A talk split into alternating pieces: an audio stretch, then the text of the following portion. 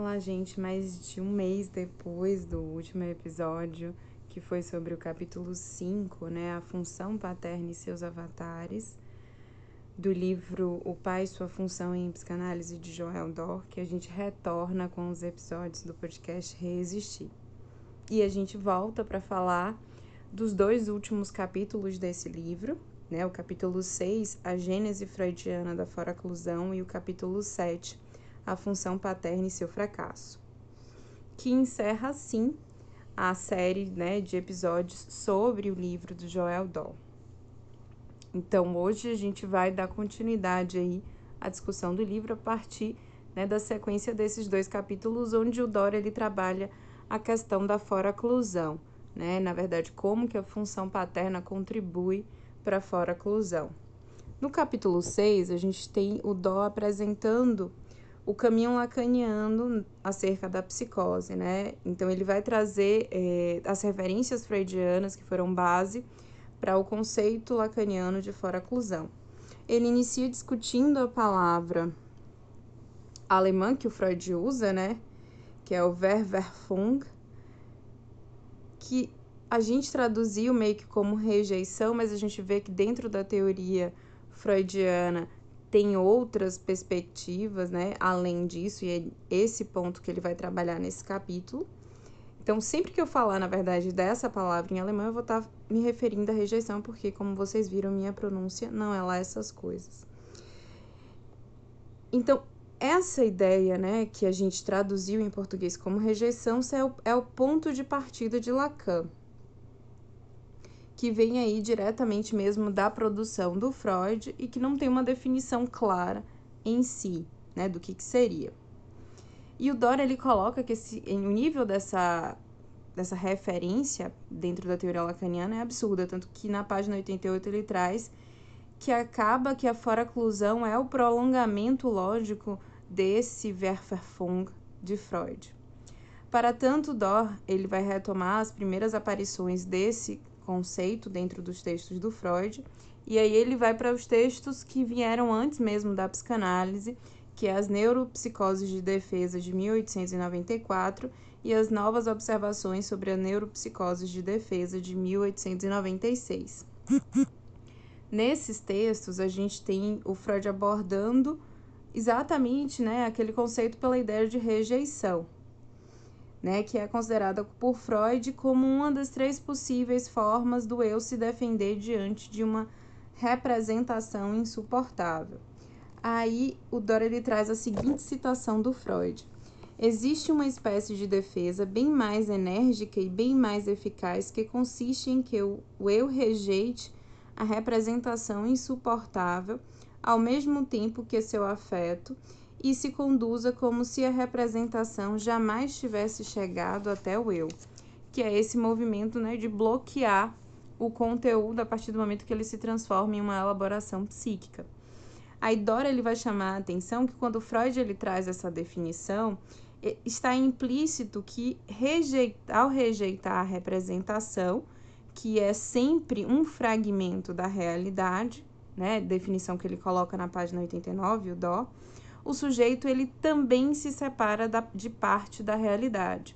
Então, o Dora ele acaba trazendo que implicitamente aquela definição primeira que o Freud traz né, é, de rejeição, na verdade, falam de um processo de separação da realidade, que ele vai chamar aí mais para frente de perda da realidade. Aí, na sequência, ele explora um pouco do que, que o Freud traz no livro O Homem dos Lobos, que é a história de uma neurose infantil, onde o Freud ele traz diversas vezes o conceito de rejeição sem estar reduzido a uma defesa do eu. Né? Ele acaba trazendo de uma forma mais ampla, que levam o Freud a passar a considerar que os processos da neurose e psicose se diferenciam né, tematicamente acerca de um, um mesmo ponto, né? Então, ele nem separa a coisa da rejeição, ele traz aí essa repetição da rejeição como um mecanismo de defesa, mas ele começa a localizar esse mecanismo de defesa dentro de um aspecto, né, de diferenciação da neurose e psicose. Mas acaba não ficando tão claro. E aí é bem interessante porque o Dó nesse ponto ele faz uma digressão para poder trazer, né, que a psicanálise desde antes de ser psicanálise, ou seja, desde esses primeiros textos que o Freud escreveu antes de 1900, né, apesar de Homem dos Lobos ser de 1918, mas os primeiros que a gente citou eram de 1894 e 96, já havia essa questão, né, do porquê a neurose, do porquê a psicose. Mas a psicanálise, de fato, ela não conseguiu, né, dentro da teoria freudiana, criar uma elaboração é, é, própria e, e, operacional né, do que seria a psicose. A gente vê muitas tentativas do Freud né, ao longo de toda a vida. Ele vai tentar produzir alguma coisa sobre a psicose, mas de fato a psicose, né, é, dentro desse período, permaneceu como uma referência da psiquiatria, apesar da psicanálise fazer seu esforço. E aí o Dora ele traz algumas elaborações sobre esse esforço da psicanálise, né? A especificidade da abordagem freudiana é, pois, dupla, né? Isso sobre a definição de psicose. Em primeiro lugar, ela tenta abordar a singularidade dos processos psicóticos por meio de um aparelho conceitual inicialmente destinado a dar conta da etiologia das neuroses.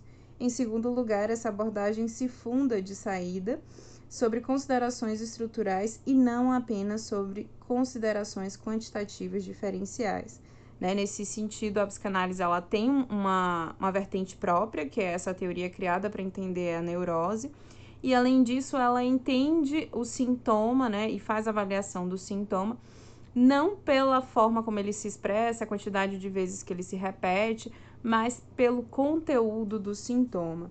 Então, em si, acaba que a gente tem pensamentos bem específicos do Freud acerca da psicose, mas isso não chega a se tornar nenhuma teoria, nenhuma técnica de fato. E a psicose ela permaneceu do campo da psiquiatria. Só que quando a gente fala né, de, de rejeição, de renegação, de foraclusão, a gente necessariamente está falando do campo da psicose. Então, oficialmente não tem um posicionamento da psicanálise, mas a gente tem um termo da psicose bastante recorrente.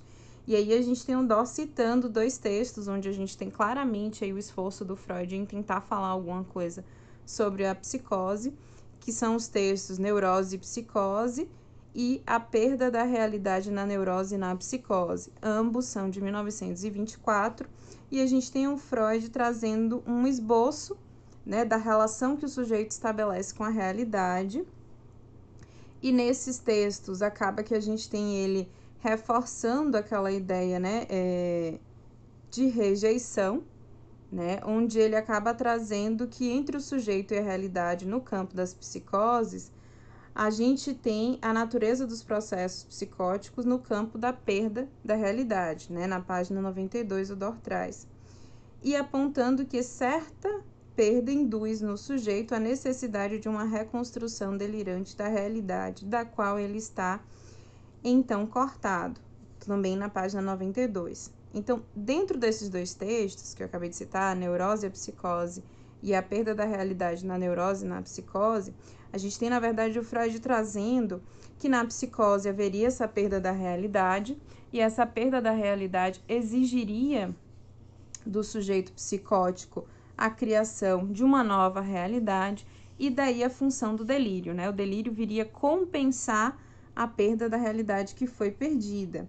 Então, a gente tem a caracterização da psicose através dos sintomas de perda de realidade e da formação do delírio, que aparece aí como um efeito da perda da realidade, tornando assim, aí o Dó cita na página 93, a reconstrução delirante como índice diagnóstico mais manifesto do estado psicótico. Ou seja, a, o delírio passa a ser a principal referência para fazer um diagnóstico de uma psicose. E aí isso tudo se modifica, né? Percebam que até então a gente vinha um processo de construção mesmo de que o, o Weverfung, na verdade, era pura e simplesmente a rejeição da realidade, que aí traria a consequência do delírio. Mas no texto O Fetiche, e que, se, e que aconteceria apenas na psicose. Mas no texto O Fetiche, de 1927, a gente acaba tendo Freud mudando essa visão. porque ele vai começar a trazer a discussão de que a perda da realidade também acontece na neurose. Então a gente tem em 1927 o Freud superando a restrição, né, de que o, a perda de realidade aconteceria apenas na psicose e trazendo as observações de que o neurótico também se afasta da realidade, retomando assim a concepção de rejeição psicótica, né, do Weber Fung, a partir agora da renegação. Não é que há um corte, um distanciamento ou, ou não chegar, mas é que aquilo chega e aquilo chega de alguma outra forma, que não uma forma afirmativa. Aí a gente tem o, o Dor trazendo, né? Que o fetichismo e mais geralmente as perversões põem Freud no caminho da clivagem do eu, Desde então, a clivagem do eu virá estabelecer, em última instância, a função da renegação e seus limites indutores.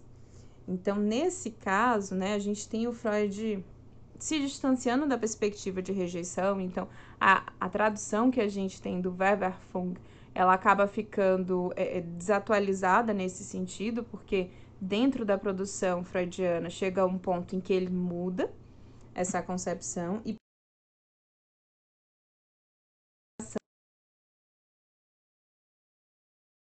sentido, né, a gente tem o texto A Clivagem do Eu e o esboço de uma psicanálise, ambos de 38, né, ambos ali do último ano em que Freud realmente escreveu alguma coisa. Então, percebam que essa questão aí da psicose, dos mecanismos da psicose, cruzam toda a psicanálise freudiana. O Freud, né, o Dor ele traz, né, que o Freud dentro dessas obras, ele elabora que a perda da realidade não surge mais para Freud senão como um corte parcial no sujeito. As psicoses, uma parte do eu, apenas seria efetivamente cortada da realidade. Então, dentro desses dois textos, a gente já tem a elaboração de que o Weber Funk, na verdade, fala de, dessa, desse limite, né, de que tem alguma coisa dentro dessa realidade que não vem, que vem faltando alguma coisa. Então, é a partir disso que a gente tem essa reaproximação da neurose e da psicose, o que possibilita a formulação né, da, da ideia de que a clivagem do eu também acontece na neurose e na perversão, não sendo restrita. Então, a gente tem essa nova aproximação das estruturas, né? Já no finzinho da vida dele, o Freud ele começa a perceber que aquilo que ele tinha colocado de forma tão estanque, tão separadinha, já não estava tão separadinha, porque eles tinham aí um, alguns compartilhavam alguns mecanismos bem fundamentais. E aí a gente tem o Dor, né, seguindo na página 94, em toda parte onde nos é possível estudá-las, aparecem como meias medidas, como tentativas imperfeitas de superar o eu da realidade. A rejeição é sempre redobrada por uma aceitação, o que nos leva à clivagem do eu. Né? Nesse sentido, aquilo que eu não apreendo da realidade, né? eu não apreendo da realidade por alguma certeza que eu tenho. Então, isso necessariamente cria em mim duas experiências, né? duas existências. Né? A resistência da minha afirmativa, né? daquilo que eu vejo, daquilo que eu acredito, daquilo que eu sou, versus aquilo que me chega de fora que passa aí por esse crivo dessa afirmativa, dessa aceitação. Então, aí a gente tem um dó seguindo, né? Ao fim das investigações freudianas, podemos ao menos chegar às duas seguintes conclusões. Um lado, a noção de rejeição, inscrevendo-se progressivamente num campo de explorações cada vez mais referidas às problemáticas psicóticas, que é posto diretamente em correlação com a clivagem psíquica né? Então a gente começa a ter essa ideia de rejeição se deslocando de um mecanismo de defesa qualquer para assumir essa referência de um mecanismo de defesa estrutural que estaria ali por trás dessa, né, da divisão psíquica do sujeito, né? Desse, desse, da constituição desses dois modos de funcionamento, do modo consciente e inconsciente, o que de uma certa forma aí né, coloca o psicótico como também detentor de um inconsciente. Então, dessa forma, a partir da herança de Freud, a gente tem um reconhecimento de que na psicose há o mecanismo da rejeição, que é comum à neurose, comum à perversão, e que este mecanismo está relacionado à clivagem do eu, a esse processo de divisão do eu. A outra herança é a mudança do status da elaboração delirante, que antes era visto como esse aspecto compensatório, né, como a gente discutiu agora há pouco, né, que o Freud assumia que no, na psicose havia o um movimento de rejeição da representação, que, que em última instância significava rejeição da realidade, e como forma de compensar aquela realidade da qual ele foi cortado, ele criava o delírio.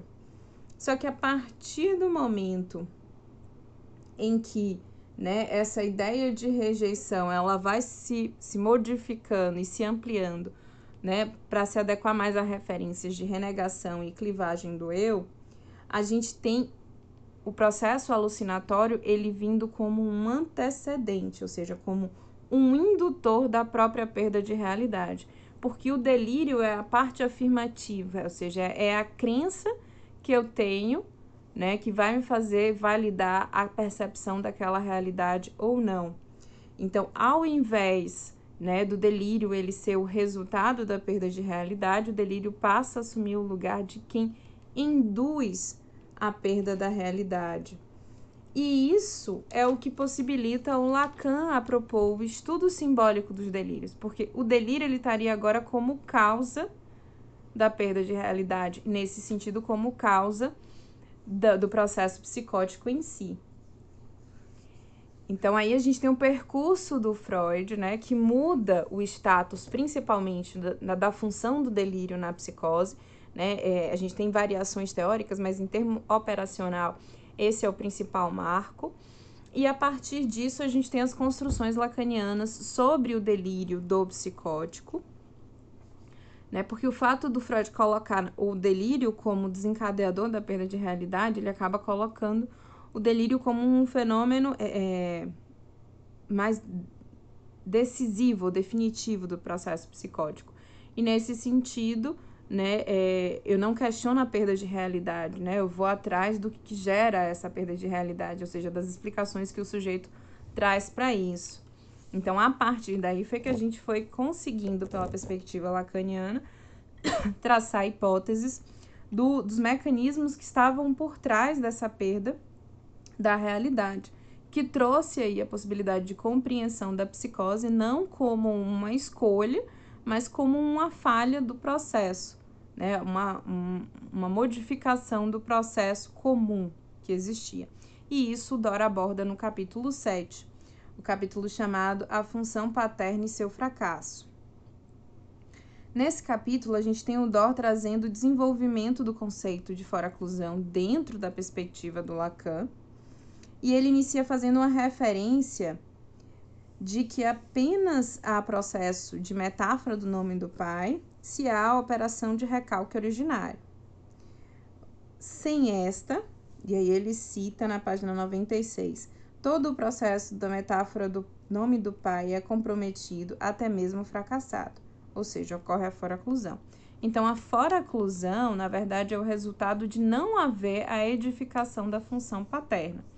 Né? Tudo aquilo que a gente veio discutindo ao longo dos episódios foi né, como pode acontecer a edificação dessa função paterna, as falhas dentro desse processo de edificação da função paterna, que aí a gente viu estarem associadas a, diversos, a diversas formações de sintomas. E aí a falha nesse processo, a falha completa desse processo de edificação da função paterna leva ao estado que a gente chama aqui de foraclusão.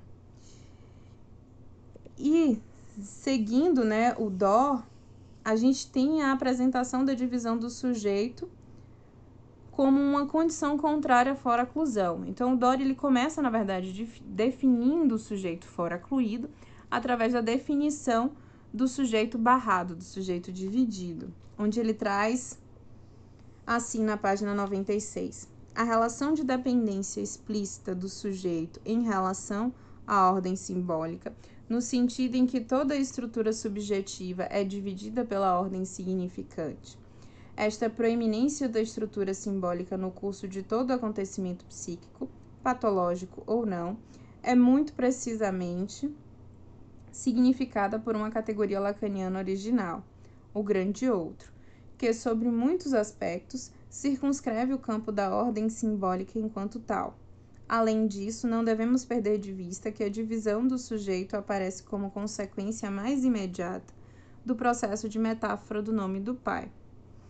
Então, o que a gente tem aqui, né? Que sujeito barrado, ele é organizado a partir do simbólico, ele depende do grande outro e ele fez a metáfora do nome do pai.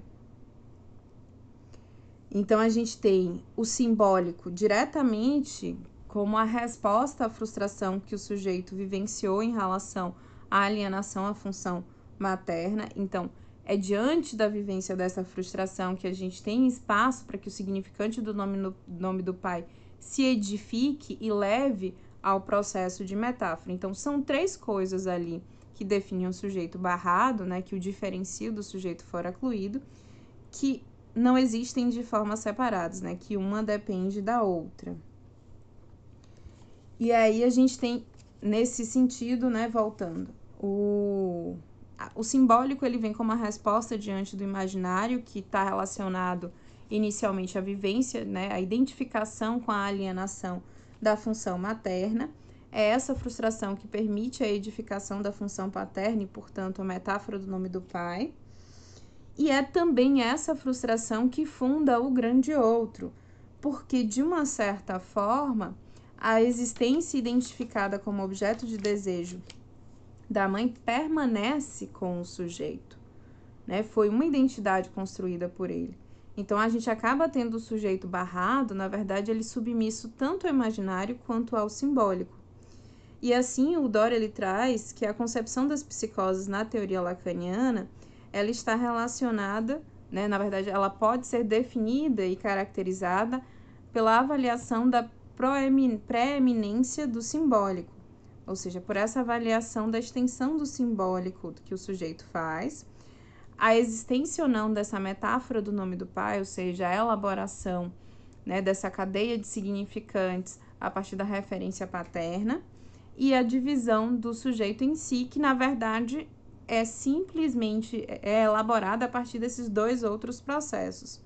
Então, consequentemente, o conceito de fora-oclusão, o Dor ele acaba trazendo na página 97,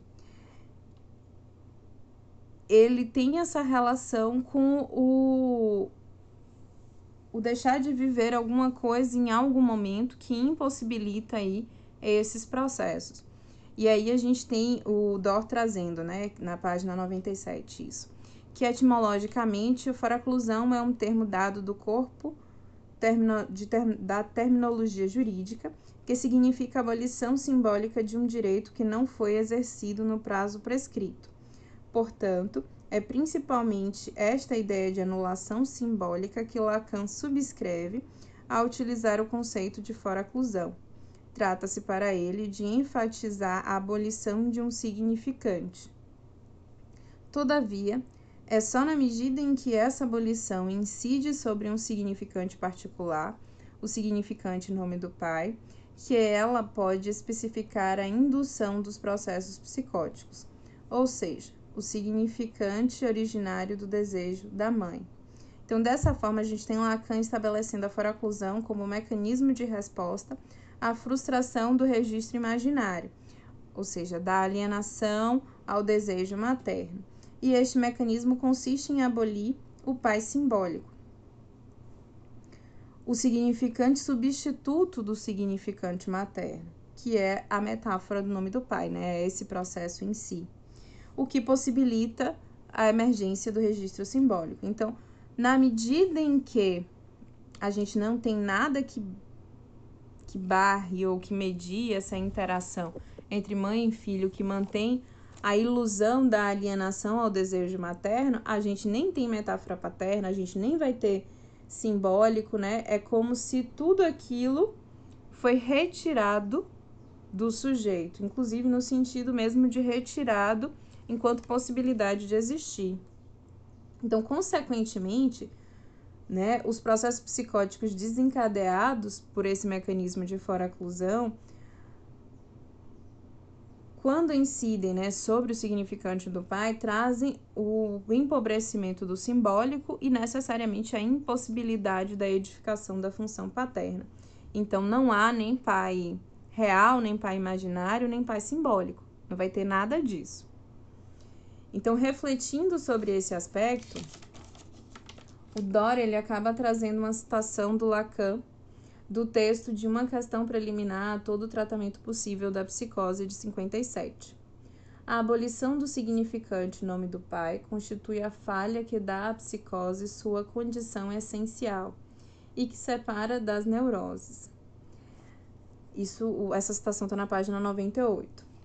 Então a gente tem o Dora aí trazendo a importância das questões simbólicas na organização da psicose, sendo aí essa grande contribuição, né? Na verdade, a gente tem o Lacan ele sinalizando aí que essa esse empobrecimento simbólico é, na verdade, o grande sinal da estruturação da psicose, né? Porque de todo aí, aquilo que a gente tem acesso, né, da expressão do sujeito, e aí de tudo que eu falei, da questão do, do sujeito barrado, da questão da metáfora do nome do pai.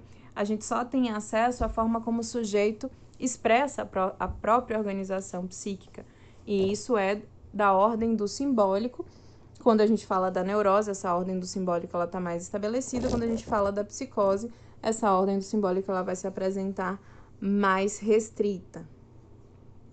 Aí o Dora ele segue na página 98. Em outras palavras, neutralizando a emergência do recalque originário, a foraclusão do nome do pai compromete gravemente a assunção da castração simbólica. Em caso extremo, essa abolição faz falhar toda a função paterna.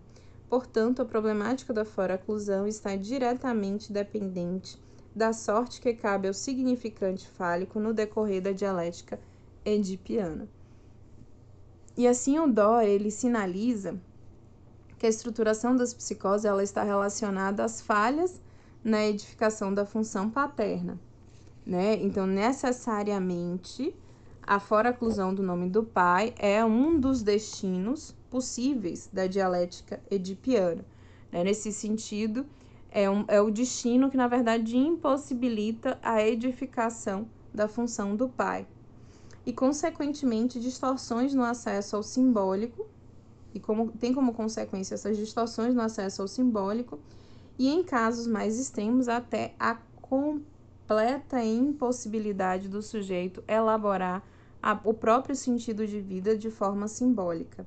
Então, apesar de apresentar essa relação causal, né, nesse sentido, é exatamente isso que a gente está trabalhando no capítulo 7, que o, Dora ele frisa, que necessariamente a psicose ela seria resultado da não edificação da função paterna, o Lacan ele não trata isso como uma concepção universal, né? Nesse sentido, não é isso não é assumido como uma, uma verdade ou verdade exclusiva, é, é, única, né? Na verdade. Aí o, o Dora ele cita, né, que a foraclusão do nome do pai é apresentada por Lacan como uma hipótese metapsicológica estruturalmente operatória. Ela permite, igualmente, que se compreenda que certos mecanismos atuantes nos processos neuróticos, o recalque em particular, não permitem dar conta da etiologia das psicoses. Essa hipótese metapsicológica permite, aliás, que se proponha uma orientação coerente às estratégias terapêuticas no sentido de uma restauração da inserção falha do sujeito no registro simbólico. Então, quando o Lacan ele se propõe a pensar nessas perspectivas, na verdade ele está trazendo aí essa explicação da origem da psicose como uma estratégia teórica e técnica, né? Nesse sentido, isso só é válido dentro de uma clínica e está aberto aí a organizações dos sujeitos diferentes. Na verdade, vem como se fosse um norte para o profissional. E nesse sentido, um norte, né, de que o sujeito que não consegue falar de si, que não consegue falar da sua dor, que não consegue fazer uso de conceitos abstratos, por exemplo, não adianta o analista querer trabalhar com esse sujeito como quem se trabalha com um neurótico, com, quem se trabalha com processo de recalque.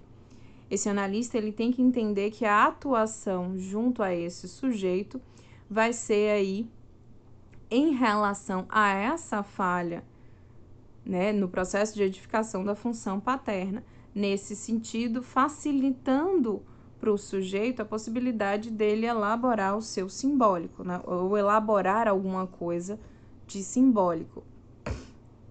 Assim, né, a relação causal que a gente tem o Lacan estabelecendo, ela na verdade é uma hipótese de trabalho. E não, o Dora ele traz até essa citação que eu achei bem legal, na página 99. Uma panaceia etiológica a toda a prova, né? Não é uma não é uma verdade irrefutável, é apenas uma teoria de trabalho. E uma teoria que tem referências técnicas muito importantes. O nome do pai não é um significante particular. Ele só é significante primordial na medida em que, num dado momento, venha ocupar um lugar de destaque. Enquanto tal, ele nunca é predeterminado antecipadamente. Como só o lugar aberto à substituição metafórica é predeterminado. O significante nome do pai é um significante qualquer que virá ocupar este lugar decisivo Nesse sentido, Lacan o formula diversas vezes. Os significantes nome do pai são múltiplos. E aí, quando a gente tem na página 99 o Dor trazendo essas citações, a gente tem, na verdade, o Dor dizendo que o significante do nome do pai é mais uma referência à operação metafórica, que é a substituição de significantes, que nesse caso, na verdade, são as substituições de estratégias de identificação. Então, não é um objeto. E a gente já falou isso em outras partes do livro, né? Que ele reforça muito esse aspecto. Que o significante paterno, ele não é uma pessoa, ele não é uma coisa. Ele, na verdade, é aquilo que vem ocupar um espaço. Então, como a gente discutiu ao longo de todo o livro, né, o significante nome do pai é resultado de um processo de edificação da função paterna. E essa função paterna ela só se edifica quando há um terreno, quando há um espaço. Então, nesse caso, o nome do pai, né? E aí por isso a metáfora da edificação não é uma coisa ali estanque, é uma coisa constante construção, portanto, em constante movimento. Tanto que a gente vai traduzir a substituição pela, da função materna pela função paterna por uma referência de cadeia de significantes. E aí o Dora ele segue, né? A foraclusão se produz, propriamente falando, quando nenhum significante vem se apresentar a, esse, a essa convocação. Logo, ela não se dá de uma vez por todas, ao contrário, não cessa de se reproduzir sucessivamente. Isso tanto mais é que é em termos de estrutura que se deve tentar aprender o mecanismo desta foraclusão do nome do pai isto é, em termos de movimento e de regulação, na página 100. Quando o Dora está trazendo isso, ele está trazendo que é, a foraclusão ela não acontece só em um, determinado momento, nem também a operação do nome do pai. Na verdade, a gente tem uma oposição aí. A, a foraclusão ela só acontece quando não acontece a operação do nome do pai. Então, esses dois processos eles não são estanques, eles não acontecem apenas em um dado momento do desenvolvimento. Eles vão se atualizando em toda a vida do sujeito. Por quê? Né? É, eles existem ou não, nesse caso, a operação do nome do pai ou a foraclusão, quando há o espaço ou não há o espaço para uma nova identificação, uma nova construção de desejo. Então, a foraclusão ela acaba sendo um mecanismo que persiste se atualizando ao longo de toda a vida do sujeito.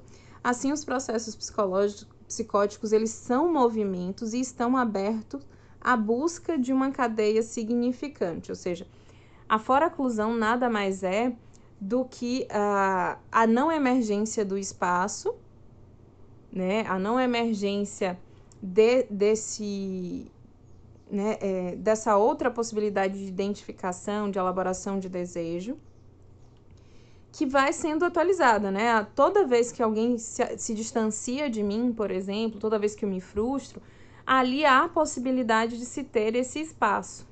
E é nesse, nessa possibilidade de ter esse espaço, se houver qualquer objeto que queira assumir esse lugar de significante, aí a gente tem a possibilidade de uma elaboração da operação do nome do pai acontecendo, independente da idade.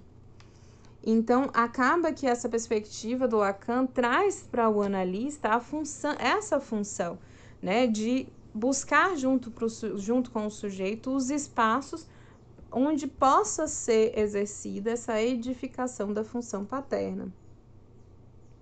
Né, que aí dá, dá a possibilidade da construção de cadeias de significantes.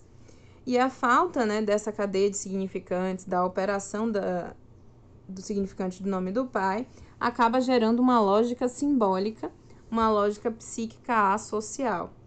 Né? Então, quando a gente fala do psicótico que ficou foracluído e que ele tem um acesso empobrecido ao simbólico, isso significa que, mesmo que ele não tenha acesso ao simbólico como as outras pessoas, como socialmente é proposto o simbólico, ele tem acesso a algum simbólico. E esse acesso a algum simbólico, a gente tem a possibilidade, por exemplo, do processo de análise acontecer. Porque se o sujeito ele não compreende nada do processo, por exemplo, de linguagem, que é completamente simbólico, ele não conseguiria fazer análise. Mas ele tem acesso ao simbólico, só que ele vai ter o acesso ao simbólico individual, associal, né? É um, um, um simbólico que foi criado para ele porque a realidade dele é diferente, né? Nesse sentido, a realidade dele está submetida à concepção delirante da identificação com o objeto de desejo do outro, ou seja, com a alienação ao significante materno. Então, assim, quando falamos dos estados psicóticos, ainda temos aponta a influência do simbólico, né? Havendo na foraclusão uma falha operacional da substituição. Então, você não tem essa elaboração mais socializada, você não tem um sujeito que, que se vê dependente do grande outro e que, portanto, tem que ser, se, aprender a se expressar para esse grande outro, por exemplo, como é o caso do neurótico. Como ele vai se ver como extensão do grande outro, a linguagem que ele produz, é, ela tem um objetivo próprio, ela tem uma função própria, que não é esse processo né, de estar colado com outro, de pertencer socialmente. Então, aí o Dória ele segue na página 100. Se a concepção freudiana inicial do Weverfung estava assujeitada principalmente à ideia de uma rejeição do registro do simbólico, com Lacan, esse conceito remete antes à ideia de um não advento à ordem deste registro simbólico. Então, a gente tem o Freud, né, como a gente viu no capítulo 6, trazendo inicialmente como se fosse um mecanismo de defesa, e o Lacan, de uma certa forma, ele vai trazer que é um permanecer preso. Então, tem essa grande distinção, né? É, o Lacan, ele parte do Freud, mas ele rompe com a ideia de que a psicose, ela seria uma escolha, mas ele traz como um permanecer preso, né? Sem acesso a esse simbólico de forma social. Aí ele segue trazendo que é apenas quando o significante nome do pai está fora cluído que o recalque originário é fracassado, neutralizando a emergência da metáfora paterna, não permitindo esse processo metafórico. Não emergindo esse processo metafórico, segue-se que o acesso ao simbólico fica gravemente comprometido para a criança. Sob tais condições, todo um registro novo da economia do desejo lhe é barrado, permanecendo assujeitado a uma relação arcaica com a mãe. Ela continua a se constituir como seu único objeto de desejo, isto é, como seu falo. Isso na página 101. E aí ele segue: nesse sentido, dizer que o nome do pai está fora cluído é dizer que o pai real não emergiu na qualidade de pai simbólico, ou seja, é dizer que não houve a edificação do nome do pai, a edificação do pai simbólico, né? Que, ou seja, não houve a operação do nome do pai. E segundo Lacan, como Dora aponta, o fator decisivo para o nome do pai ficar fora incluído é este significante ser renegado no discurso da mãe. E aí a gente tem o trecho também do livro Uma Questão Preliminar no Tratamento das Psicoses do Lacan, onde ele traz o seguinte: Aquilo sobre o que queremos insistir é que não apenas a maneira pela qual a mãe se acomoda à pessoa do pai que nos deve ocupar, mas a importância que ela dá à sua fala, digamos, à sua palavra, à sua autoridade. Em outras palavras, o lugar que ela reserva ao nome do pai na promoção da lei. Nesse sentido, a função paterna, ela só vai se apresentar como um elemento possível de, de substituir o significante materno nas suas faltas se ela aparece de alguma forma na fala desse significante materno, ou seja, dentro da realidade que o significante materno apresenta. Nesse sentido, em termos práticos, se a mãe não insere ou não permite a inserção do pai nos cuidados do filho, por exemplo, ela tende a deixar renegado aí a existência desse outro que cuida da criança, que também pode ser uma referência de segurança para a criança, para a realidade infantil, porque ela vai permanecer como a única que consegue fazer isso. Então, novamente, apesar da relação de causalidade, Lacan não apresenta esta relação como definitiva, reconhecendo que há questões clínicas com esta hipótese, né, questões que não corroboram com essa hipótese, tais como sobre que condições precisas uma mãe se apresenta como psicotizante. As mães dos psicóticos são elas mesmas psicóticas? Como em uma prole saída de uma mesma mãe e o mesmo pai, apenas uma das crianças seja psicótica. Desta forma, a teoria lacaniana apresenta méritos ao levantar os sinais percussores precoces da potencialidade psicótica, mas não novamente em trazer aquela panaceia né, de uma etiologia onde a gente vai caçar aí as pessoas que tiveram esse tipo de relação com a mãe. Não se trata disso. E aí a gente segue com o Dó trazendo que é clinicamente manifesto que um sujeito psicótico foi, na maior parte do tempo, investido pela mãe antes de seu nascimento, de uma maneira especificamente notável. É, pois, no investimento materno fantasístico da criança que já se torna possível observar alguns índices significativos das potencialidades de incidências psicóticas. E aí o Dor ele segue, né? Na verdade, eu sigo aqui com algumas citações, tanto do próprio Dor como da, da Manani, Manani, na verdade, desculpe, onde eles trazem exatamente essa discussão do que, que é essa mãe que pode levar aí, ou que pode facilitar, né, essa criança ficar presa dentro dessa estrutura fora-cluída que leva aí à organização de estados psicóticos. Em toda mãe há um trabalho de luto a ser feito. Depois do nascimento da criança, é, encontramos a sua expressão mais significativa nos estados depressivos encontrados pela maioria das mulheres algum tempo depois do parto, que a gente chama de depressão pós-parto.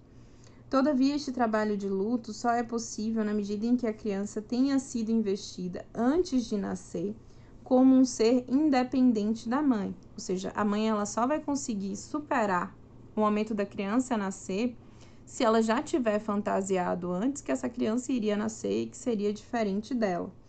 Nas mães que não conseguem fazer isso, o trabalho de luto fica gravemente comprometido, até mesmo quase impossível de realizar. Assim, para neutralizar essa perda, essas mães vão instituir um modo particular de relação com seus filhos. Relação estritamente fusional que não dará lugar a nenhuma intercessão mediadora. Então, está eh, se falando aqui dessas mães que a criança nasce, ela se vê obrigada a lidar com essa frustração, ela sai dessa realidade, né? Coisa que a gente falou que não só o psicótico faz, mas o neurótico e o perverso também, e passa a ter um comportamento com a criança como se não tivesse havido aquele corte do cordão umbilical, como se ela e aquela criança fossem uma extensão da outra. E esse tipo de comportamento impossibilita qualquer coisa aparecer, porque não tem espaço, não tem distância na relação entre mãe e filho para que isso apareça. Aí a Mal de Mononi traz, né? Esta criança é em primeiro lugar, uma espécie de evocação alucinatória de alguma coisa da infância dela mesma que foi perdida. E assim que nas mães de psicóticos as diferentes etapas do embrião serão vividas no pleno no plano imaginário, como um desenvolvimento corporal parcial no interior delas mesmas. Quando chega essa criança tão desejada, ou seja, quando a demanda se realiza, cria para a mãe uma primeira decepção.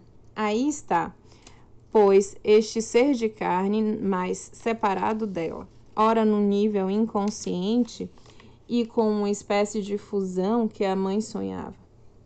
Né? Não como essa espécie de fusão que a mãe sonhava. A essa criança de carne vai ser superposta uma imagem fantasística que terá como papel reduzir a decepção fundamental da mãe. Assim, satisfazer a mãe passa a ser a única identidade possível para a criança e a mãe precisa que a criança se dê para este suporte fantasístico do qual ela precisa.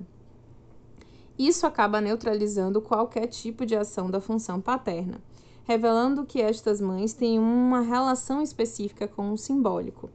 E aí o Dora ele segue um modelo de renegação sistemática da representação do pai simbólico, que estas mães perderam no sentido de alcance do significado da lei, até mesmo em alguns casos que elas jamais puderam simbolizar para elas mesmas. Dessa forma, a gente tem a aproximação dos psicóticos com os perversos, né?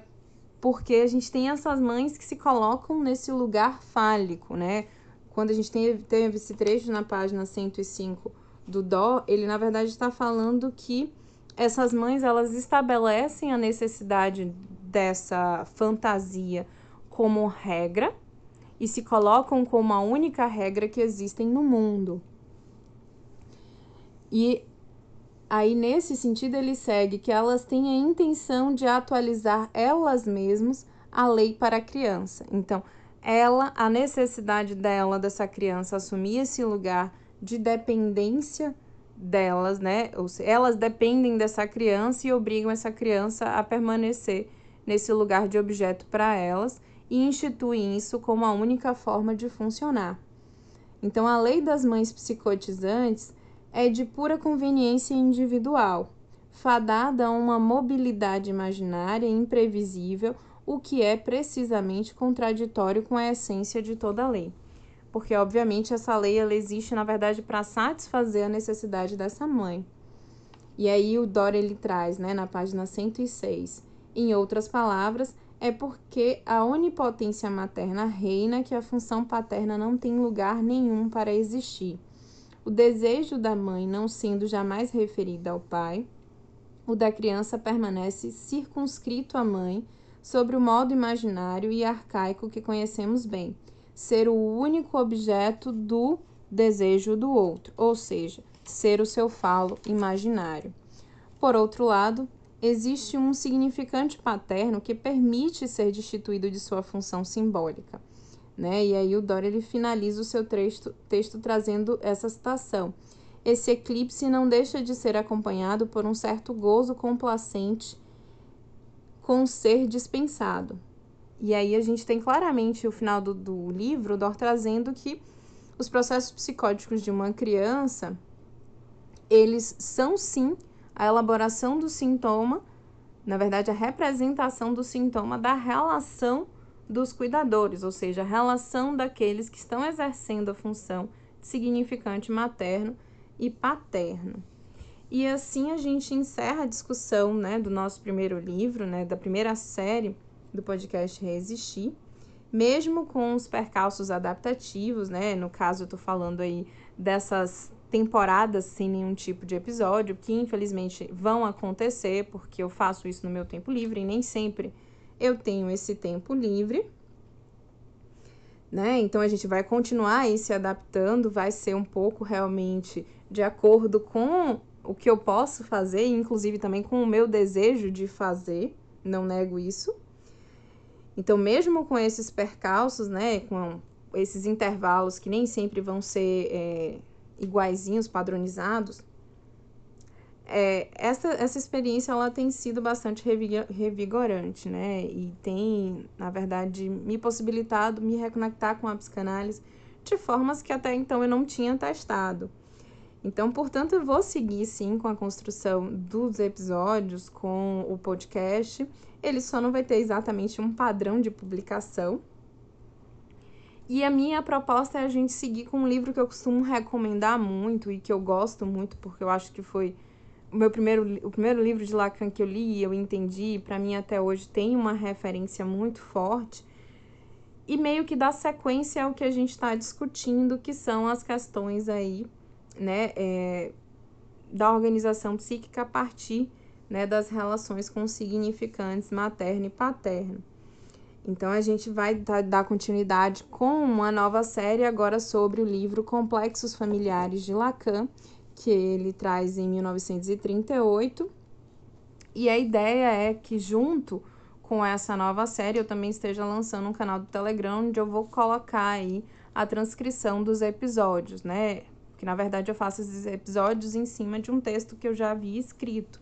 Então eu basicamente leio para vocês esse texto. Então a minha ideia vai ser digitalizar tudo isso e estar tá compartilhando com vocês via Telegram, que aí é uma rede muito mais aberta, onde a gente consegue né, é, divulgar os conteúdos de uma forma mais completa. Assim como também outras referências, né, para que vocês leiam e até cruzem um pouco daquilo que venham trazendo dentro do, dos episódios. E também acaba sendo mais um espaço para a gente estar tá discutindo. Mas antes, né, da gente começar os episódios sobre os complexos familiares e ter o grupo do Telegram, a gente vai ter uma live comemorativa do fim dessa série, com um resumo, né? E, na verdade, um apanhado sobre o livro, um apanhado geral sobre o livro, e um pouco do meu posicionamento sobre a produção do Dó nesse livro, tá certo? Acompanhe no Instagram que vai estar tá sendo lançado lá essa live com a data e horário tudo certinho. E eu aguardo vocês em breve. Tchau!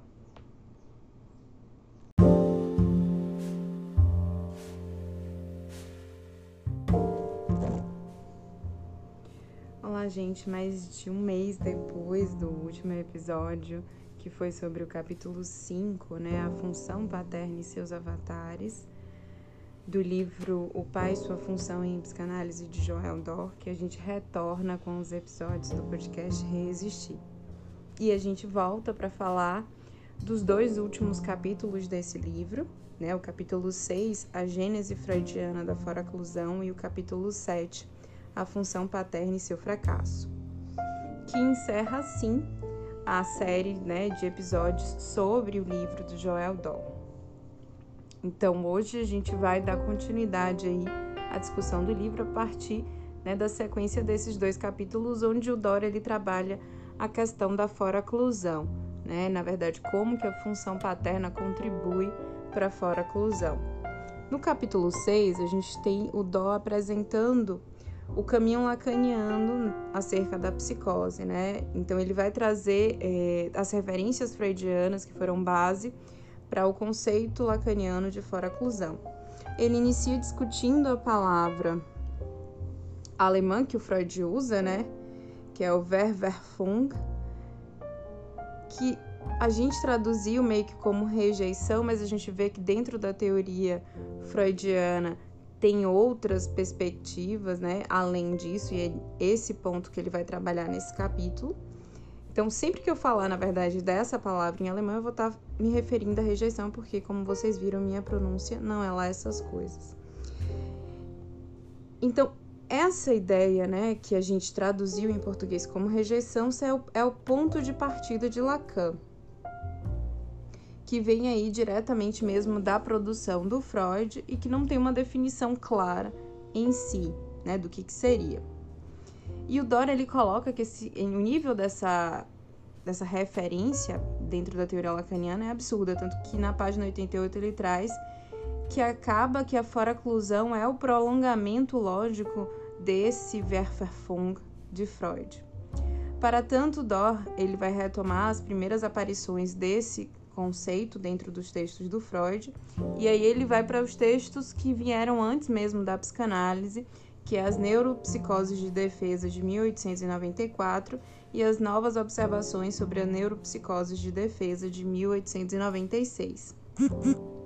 Nesses textos, a gente tem o Freud abordando exatamente né, aquele conceito pela ideia de rejeição, né, que é considerada por Freud como uma das três possíveis formas do eu se defender diante de uma representação insuportável. Aí o Dora ele traz a seguinte citação do Freud: Existe uma espécie de defesa bem mais enérgica e bem mais eficaz que consiste em que o eu rejeite a representação insuportável, ao mesmo tempo que seu afeto, e se conduza como se a representação jamais tivesse chegado até o eu, que é esse movimento né, de bloquear o conteúdo a partir do momento que ele se transforma em uma elaboração psíquica. A Dora ele vai chamar a atenção que quando Freud ele traz essa definição, está implícito que rejeitar, ao rejeitar a representação, que é sempre um fragmento da realidade, né, definição que ele coloca na página 89, o dó, o sujeito ele também se separa da, de parte da realidade. Então, o Dor ele acaba trazendo que implicitamente aquela definição primeira que o Freud traz, né, é, de rejeição, na verdade, falam de um processo de separação da realidade, que ele vai chamar aí mais para frente de perda da realidade. Aí na sequência ele explora um pouco do que, que o Freud traz no livro O Homem dos Lobos, que é a história de uma neurose infantil, onde o Freud ele traz diversas vezes o conceito de rejeição sem estar reduzido a uma defesa do eu.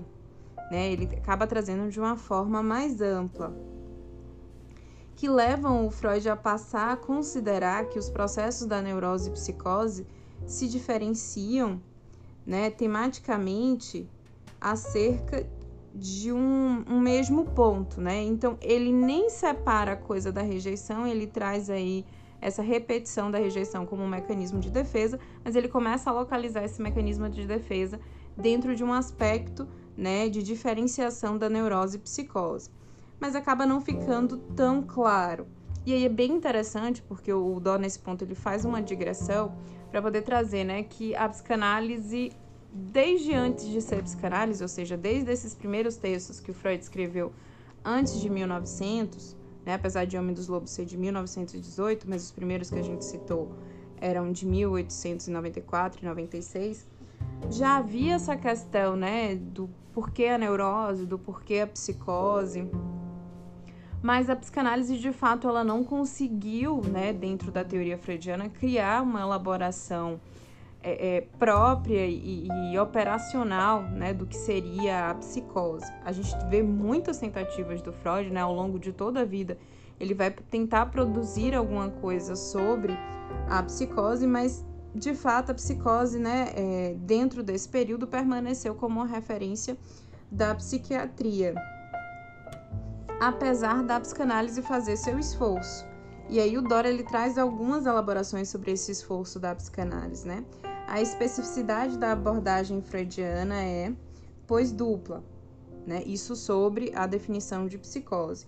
Em primeiro lugar, ela tenta abordar a singularidade dos processos psicóticos por meio de um aparelho conceitual inicialmente destinado a dar conta da etiologia das neuroses. Em segundo lugar, essa abordagem se funda de saída sobre considerações estruturais e não apenas sobre considerações quantitativas diferenciais. Né? Nesse sentido, a psicanálise ela tem uma, uma vertente própria, que é essa teoria criada para entender a neurose, e além disso, ela entende o sintoma né? e faz avaliação do sintoma, não pela forma como ele se expressa, a quantidade de vezes que ele se repete, mas pelo conteúdo do sintoma. Então, em si, acaba que a gente tem pensamentos bem específicos do Freud acerca da psicose, mas isso não chega a se tornar nenhuma teoria, nenhuma técnica de fato. E a psicose ela permaneceu do campo da psiquiatria. Só que quando a gente fala né, de, de rejeição, de renegação, de fora-oclusão, a gente necessariamente está falando do campo da psicose. Então, oficialmente não tem um posicionamento da psicanálise, mas a gente tem um termo da psicose bastante recorrente. E aí a gente tem o Dó citando dois textos onde a gente tem claramente aí o esforço do Freud em tentar falar alguma coisa sobre a psicose, que são os textos Neurose e Psicose e A Perda da Realidade na Neurose e na Psicose. Ambos são de 1924 e a gente tem o Freud trazendo um esboço né, da relação que o sujeito estabelece com a realidade.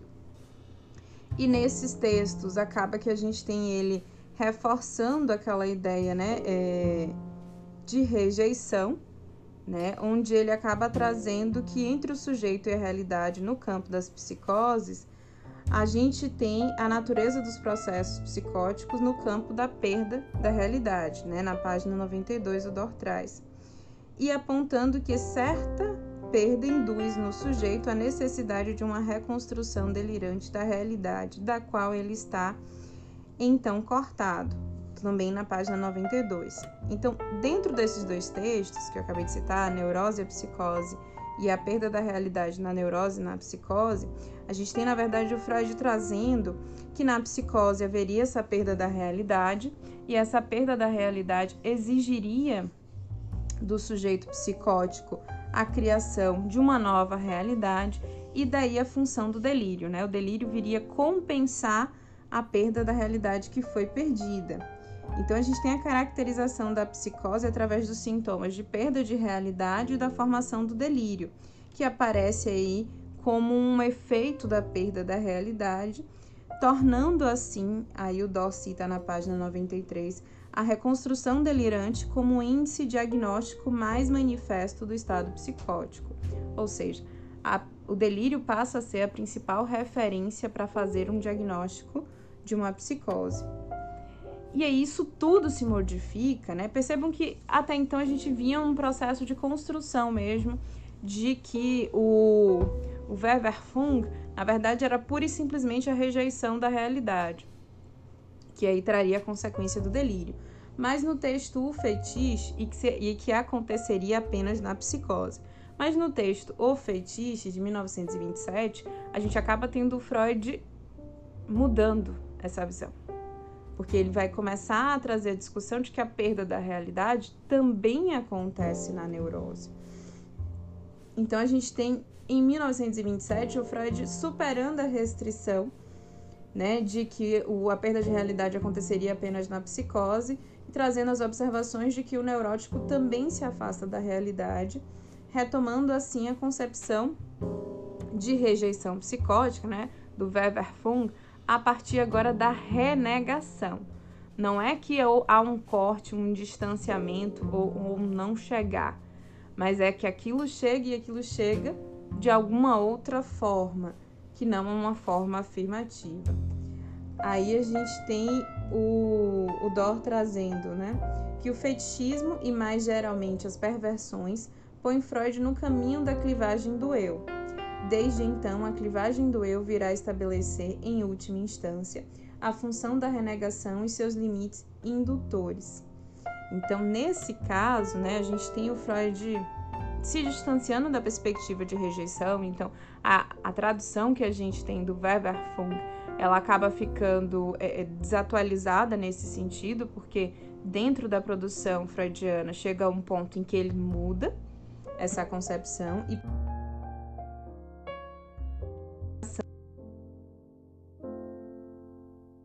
sentido, né, a gente tem o texto A Clivagem do Eu e o esboço de uma psicanálise, ambos de 38, né, ambos ali do último ano em que Freud realmente escreveu alguma coisa. Então percebam que essa questão aí da psicose, dos mecanismos da psicose, cruzam toda a psicanálise freudiana.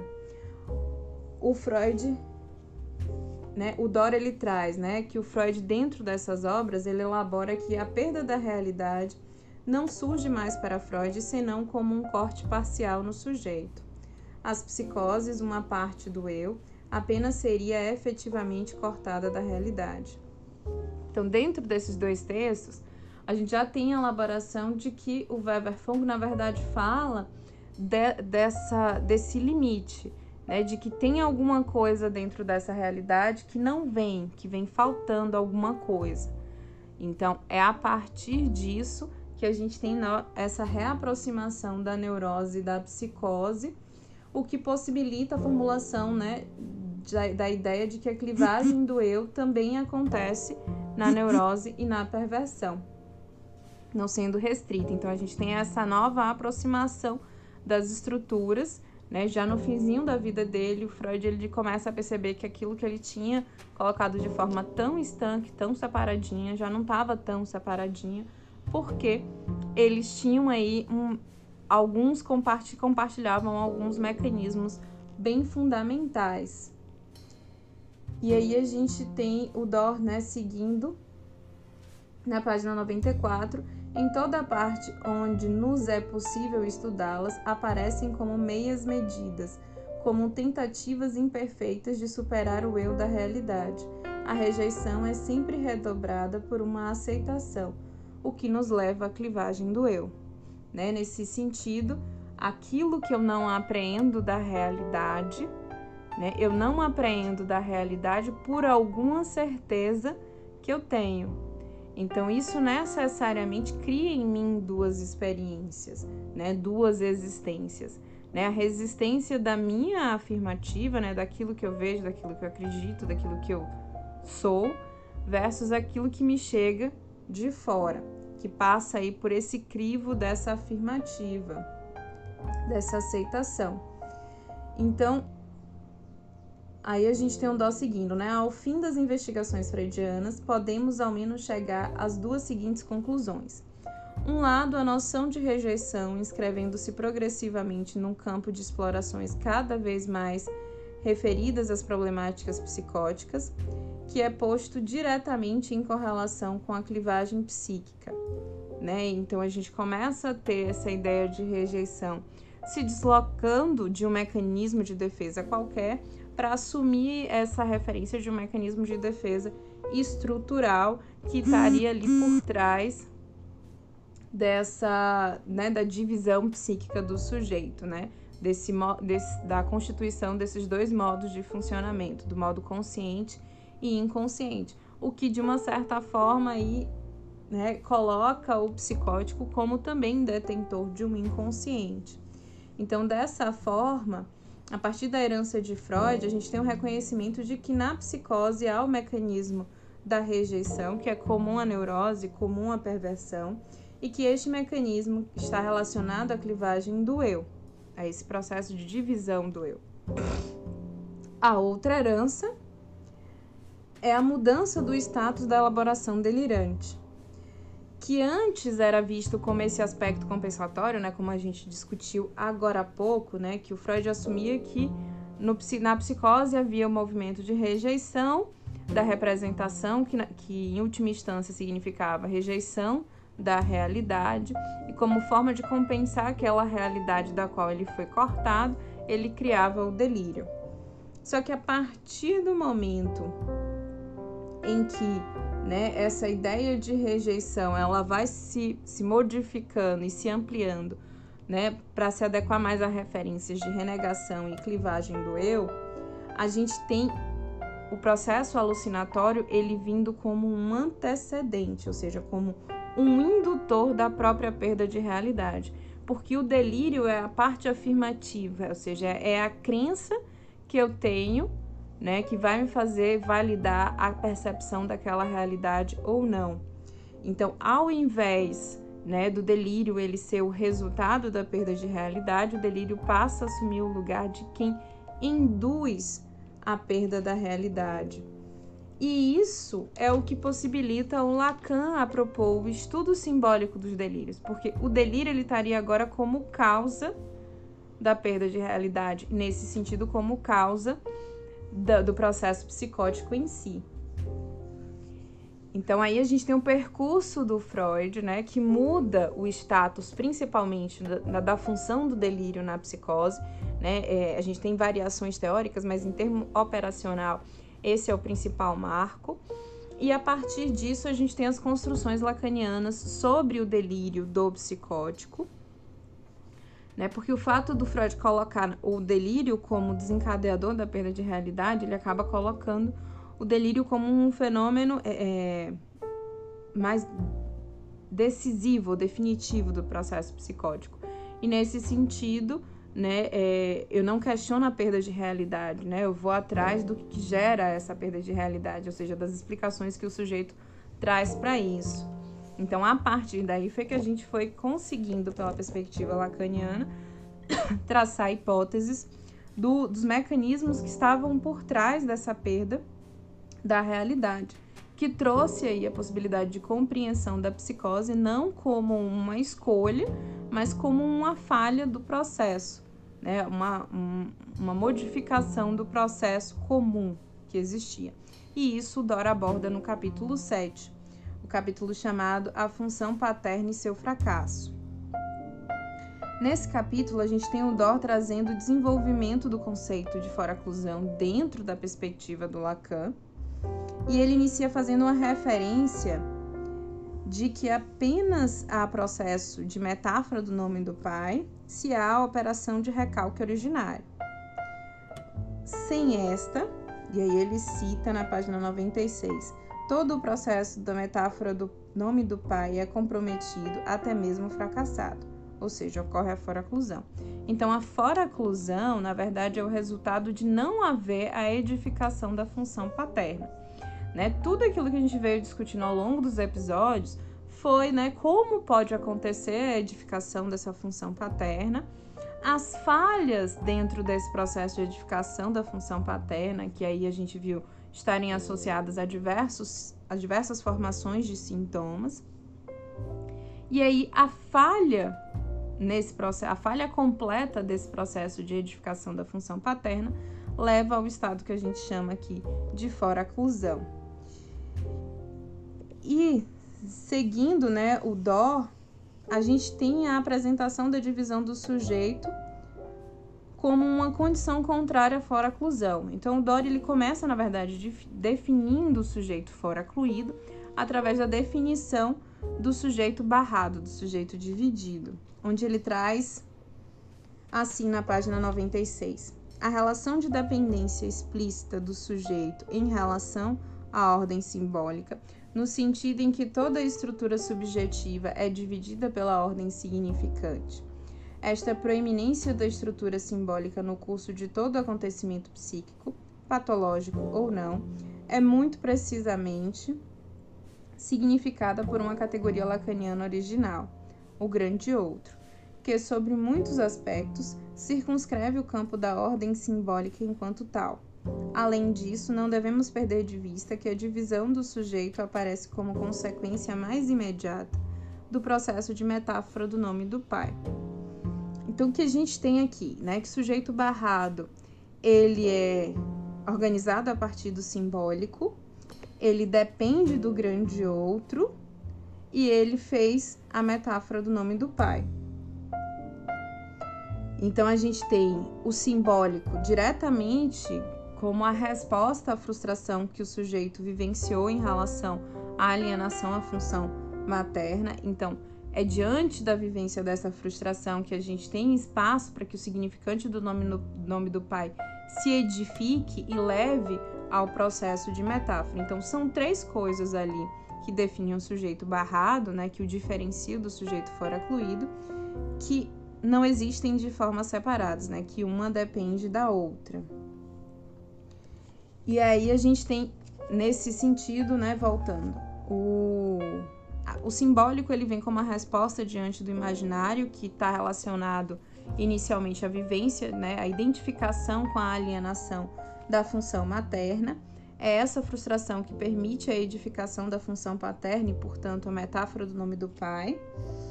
E é também essa frustração que funda o grande outro, porque, de uma certa forma, a existência identificada como objeto de desejo da mãe permanece com o sujeito, né? Foi uma identidade construída por ele.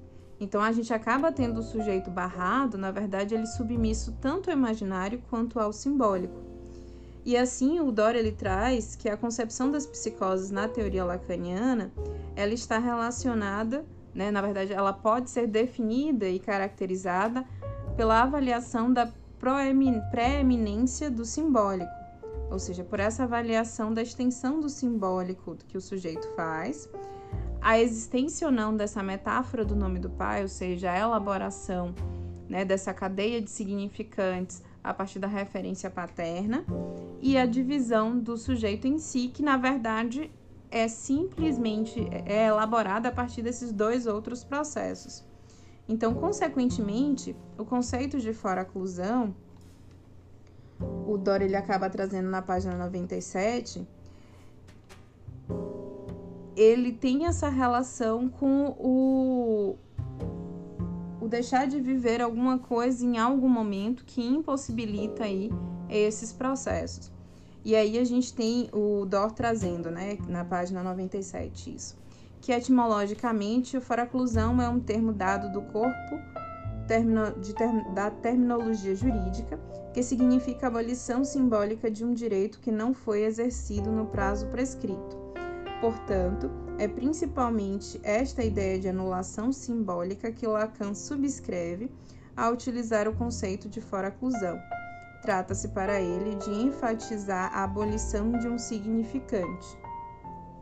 Todavia, é só na medida em que essa abolição incide sobre um significante particular, o significante nome do pai, que ela pode especificar a indução dos processos psicóticos, ou seja, o significante originário do desejo da mãe. Então, dessa forma, a gente tem Lacan estabelecendo a foraclusão como mecanismo de resposta à frustração do registro imaginário, ou seja, da alienação ao desejo materno. E este mecanismo consiste em abolir o pai simbólico, o significante substituto do significante materno, que é a metáfora do nome do pai, né? É esse processo em si o que possibilita a emergência do registro simbólico. Então, na medida em que a gente não tem nada que, que barre ou que medie essa interação entre mãe e filho, que mantém a ilusão da alienação ao desejo materno, a gente nem tem metáfora paterna, a gente nem vai ter simbólico, né? É como se tudo aquilo foi retirado do sujeito, inclusive no sentido mesmo de retirado enquanto possibilidade de existir. Então, consequentemente, né, os processos psicóticos desencadeados por esse mecanismo de fora-oclusão, quando incidem né, sobre o significante do pai, trazem o empobrecimento do simbólico e necessariamente a impossibilidade da edificação da função paterna. Então, não há nem pai real, nem pai imaginário, nem pai simbólico. Não vai ter nada disso. Então, refletindo sobre esse aspecto, o Dória ele acaba trazendo uma citação do Lacan do texto de uma questão preliminar a todo o tratamento possível da psicose de 57. A abolição do significante nome do pai constitui a falha que dá à psicose sua condição essencial e que separa das neuroses. Isso, essa citação está na página 98.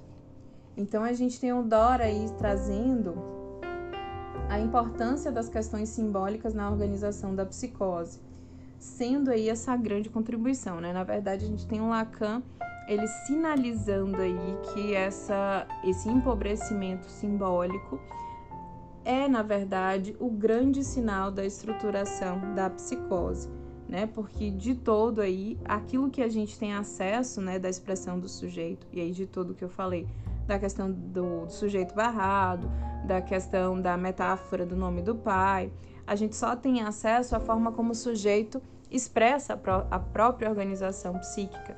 E isso é da ordem do simbólico. Quando a gente fala da neurose, essa ordem do simbólico ela está mais estabelecida. Quando a gente fala da psicose, essa ordem do simbólico ela vai se apresentar mais restrita.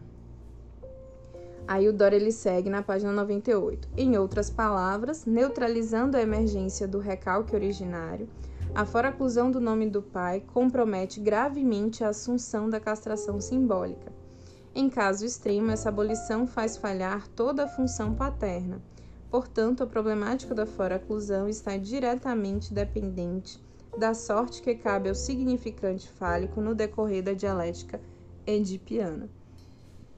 E assim o Dó ele sinaliza que a estruturação das psicoses ela está relacionada às falhas na edificação da função paterna, né? Então, necessariamente, a fora-oclusão do nome do pai é um dos destinos possíveis da dialética edipiana.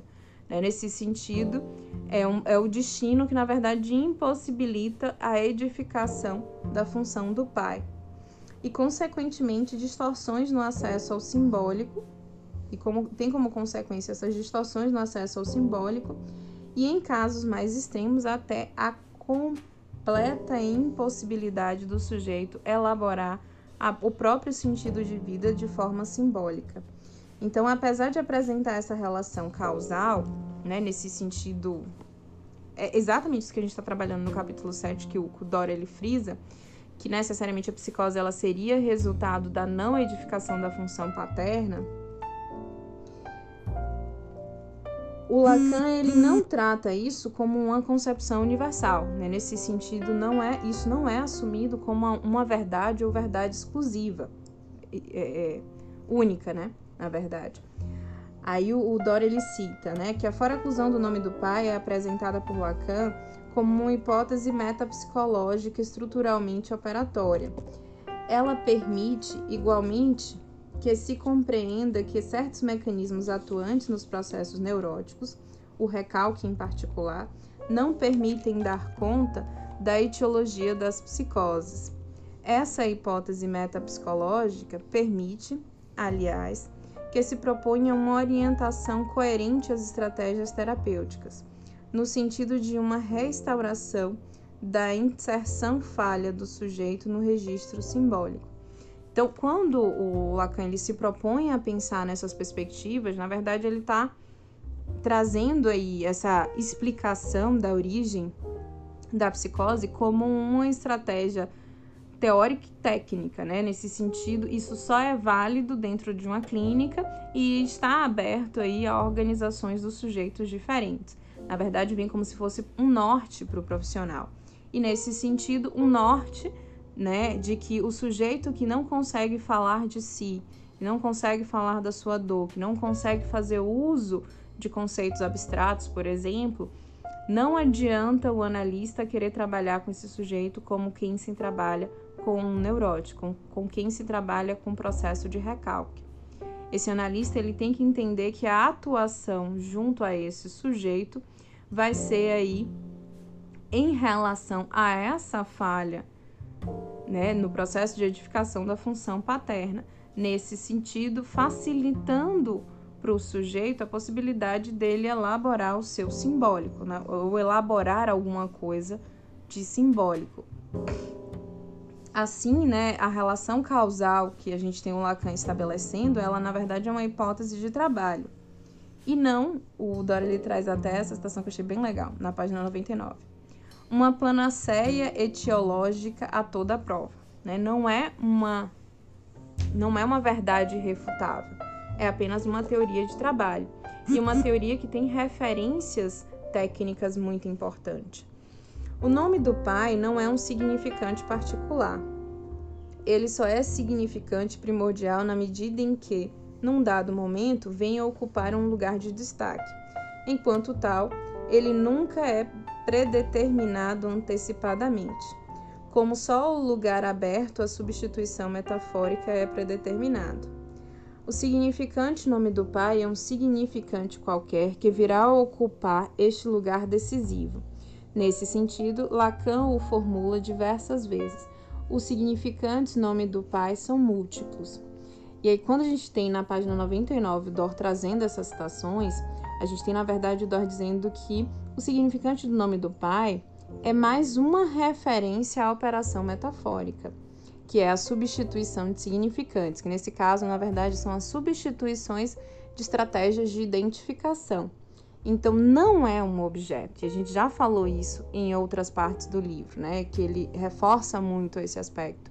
Que o significante paterno, ele não é uma pessoa, ele não é uma coisa, ele, na verdade, é aquilo que vem ocupar um espaço. Então, como a gente discutiu ao longo de todo o livro, né, o significante nome do pai é resultado de um processo de edificação da função paterna. E essa função paterna, ela só se edifica quando há um terreno, quando há um espaço.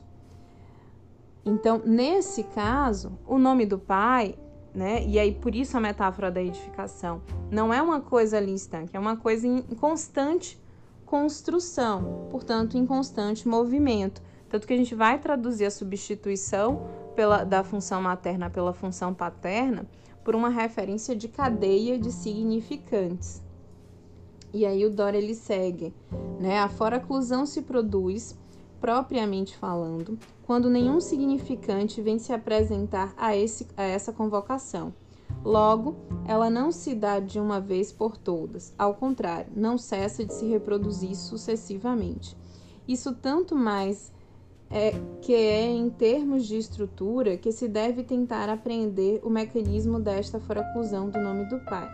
Isto é, em termos de movimento e de regulação, na página 100.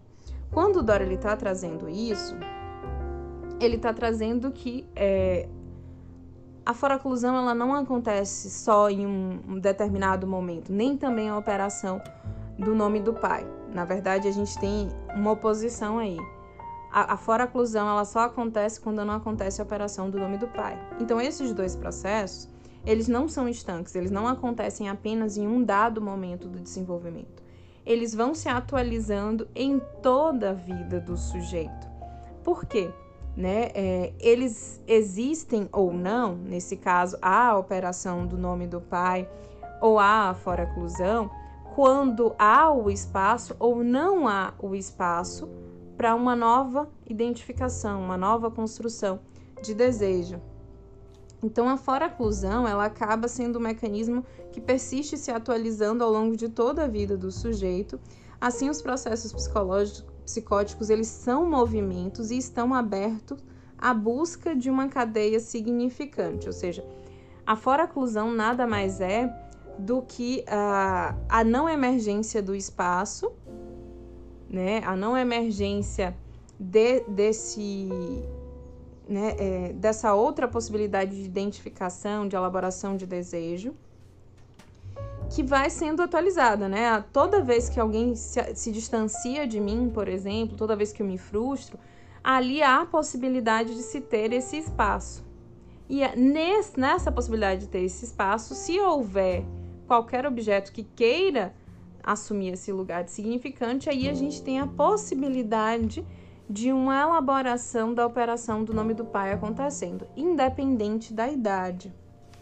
Então, acaba que essa perspectiva do Lacan traz para o analista função, essa função né, de buscar junto, pro, junto com o sujeito os espaços onde possa ser exercida essa edificação da função paterna né? Que aí dá a, dá a possibilidade da construção de cadeias de significantes. E a falta né, dessa cadeia de significantes, da operação da, do significante do nome do pai, acaba gerando uma lógica simbólica, uma lógica psíquica associal. Né? Então, quando a gente fala do psicótico que ficou foracluído e que ele tem um acesso empobrecido ao simbólico, isso significa que, mesmo que ele não tem acesso ao simbólico como as outras pessoas, como socialmente é proposto o simbólico, ele tem acesso a algum simbólico. E esse acesso a algum simbólico, a gente tem a possibilidade, por exemplo, do processo de análise acontecer. Porque se o sujeito ele não compreende nada do processo, por exemplo, de linguagem, que é completamente simbólico, ele não conseguiria fazer análise. Mas ele tem acesso ao simbólico, só que ele vai ter o acesso ao simbólico individual, associal, né? É um, um, um simbólico que foi criado para ele porque a realidade dele é diferente, né? Nesse sentido, a realidade dele está submetida à concepção delirante da identificação com o objeto de desejo do outro, ou seja, com a alienação ao significante materno. Então, assim, quando falamos dos estados psicóticos, ainda temos aponta a influência do simbólico, né? Havendo na foraclusão uma falha operacional da substituição. Então você não tem essa elaboração mais socializada, você não tem um sujeito que, que se vê dependente do grande outro e que, portanto, tem que ser, se, aprender a se expressar para esse grande outro, por exemplo, como é o caso do neurótico. Como ele vai se ver como extensão do grande outro, a linguagem que ele produz, é, ela tem um objetivo próprio, ela tem uma função própria, que não é esse processo né, de estar colado com o outro, de pertencer socialmente. Então, aí o Dória ele segue na página 100. Se a concepção freudiana inicial do Weverfung estava assujeitada principalmente à ideia de uma rejeição do registro simbólico, com Lacan, esse conceito remete antes à ideia de um não advento à ordem deste registro simbólico. Então, a gente tem o Freud, né, como a gente viu no capítulo 6, trazendo inicialmente como se fosse um mecanismo de defesa, e o Lacan, de uma certa forma, ele vai trazer que é um permanecer preso. Então, tem essa grande distinção, né? É, o Lacan ele parte do Freud, mas ele rompe com a ideia de que a psicose ela seria uma escolha, mas ele traz como um permanecer preso, né? Sem acesso a esse simbólico de forma social. Aí ele segue trazendo que é apenas quando o significante nome do pai está fora cluído que o recalque originário é fracassado neutralizando a emergência da metáfora paterna, não permitindo esse processo metafórico, não emergindo esse processo metafórico, segue-se que o acesso ao simbólico fica gravemente comprometido para a criança.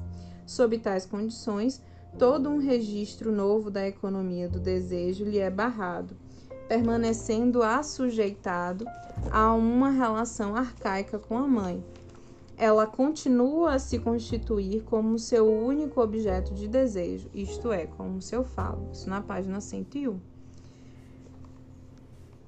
E aí ele segue: nesse sentido, dizer que o nome do pai está fora cluído é dizer que o pai real não emergiu na qualidade de pai simbólico, ou seja, é dizer que não houve a edificação do nome do pai, a edificação do pai simbólico, né?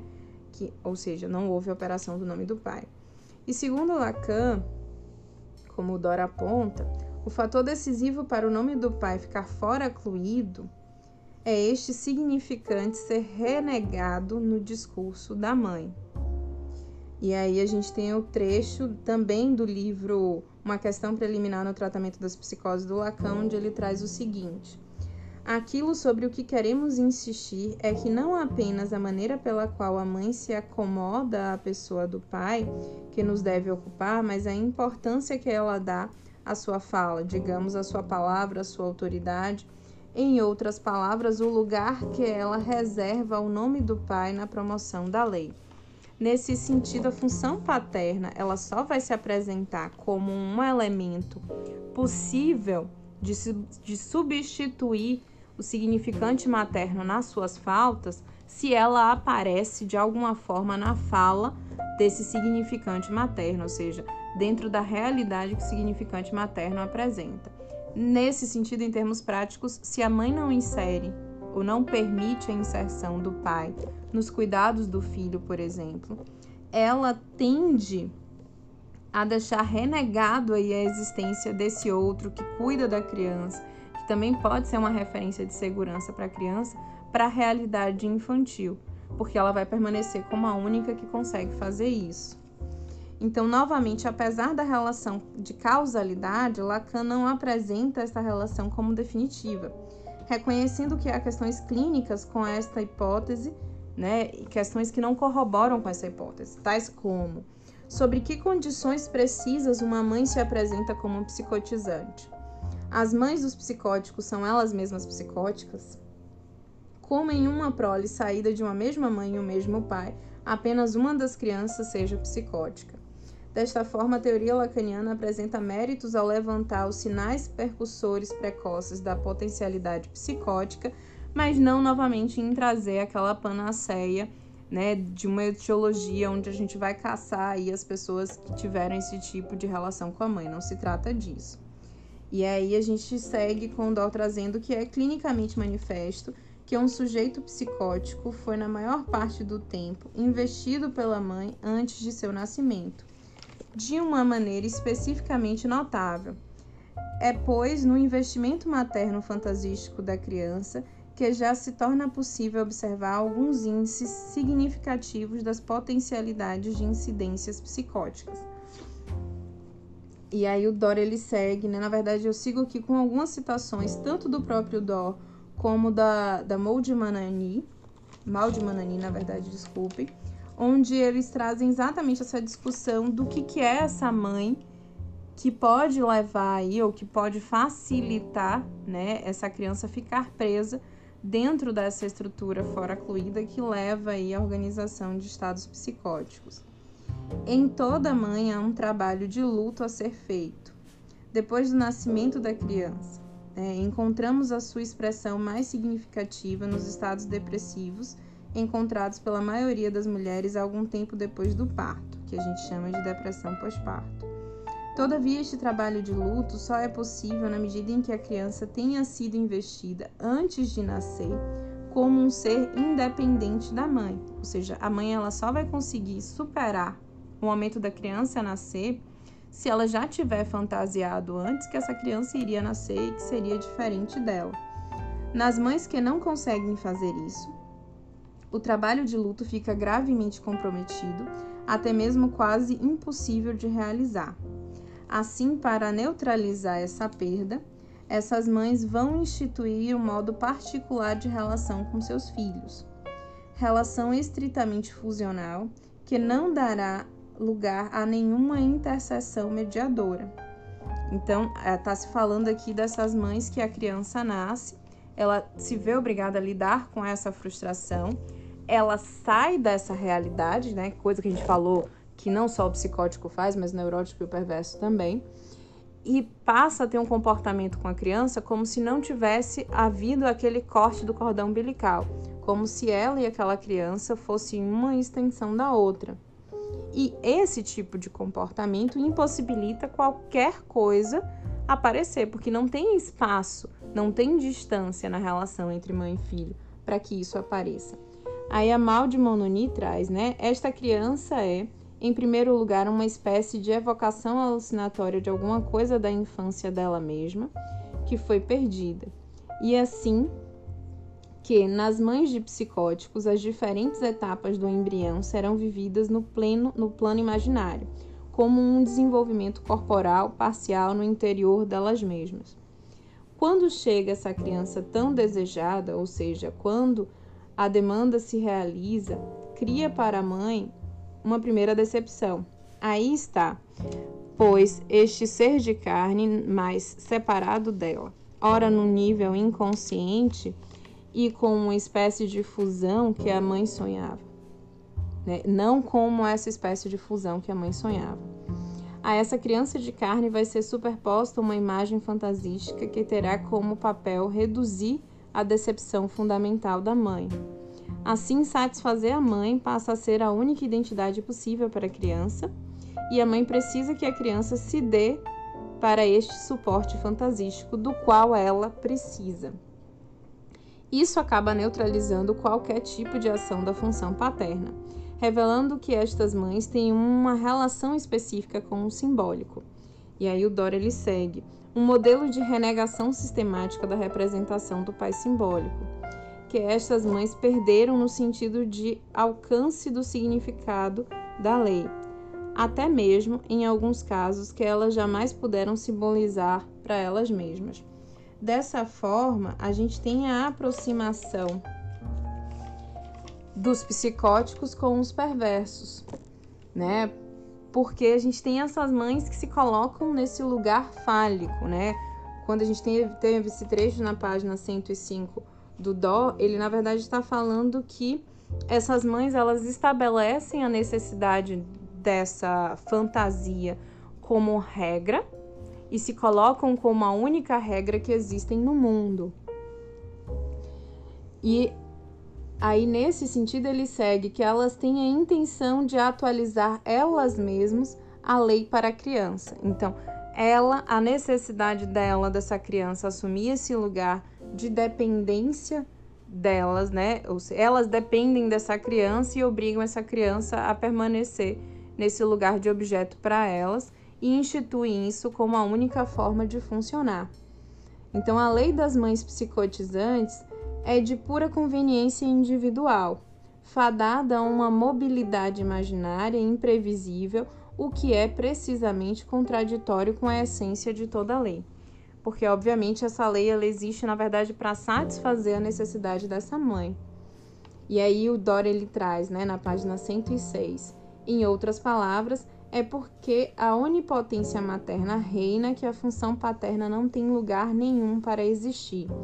O desejo da mãe não sendo jamais referido ao pai, o da criança permanece circunscrito à mãe sobre o modo imaginário e arcaico que conhecemos bem ser o único objeto do desejo do outro, ou seja, ser o seu falo imaginário. Por outro lado, existe um significante paterno que permite ser destituído de sua função simbólica. Né? E aí o Dória ele finaliza o seu texto, texto trazendo essa citação.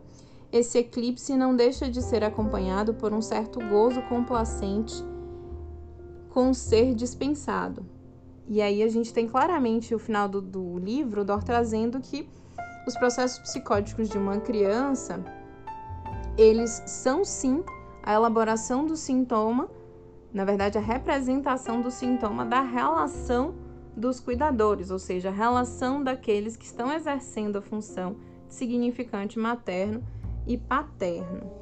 E assim a gente encerra a discussão né, do nosso primeiro livro, né, da primeira série do podcast Resistir, mesmo com os percalços adaptativos, né? No caso, eu tô falando aí dessas temporadas sem nenhum tipo de episódio, que infelizmente vão acontecer, porque eu faço isso no meu tempo livre e nem sempre eu tenho esse tempo livre.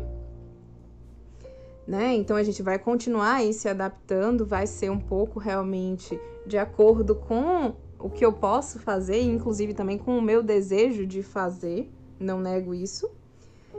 Então, mesmo com esses percalços, né, com esses intervalos que nem sempre vão ser é, iguaizinhos, padronizados, é, essa, essa experiência ela tem sido bastante revigorante, né? E tem, na verdade, me possibilitado me reconectar com a psicanálise de formas que até então eu não tinha testado. Então, portanto, eu vou seguir sim com a construção dos episódios, com o podcast. Ele só não vai ter exatamente um padrão de publicação.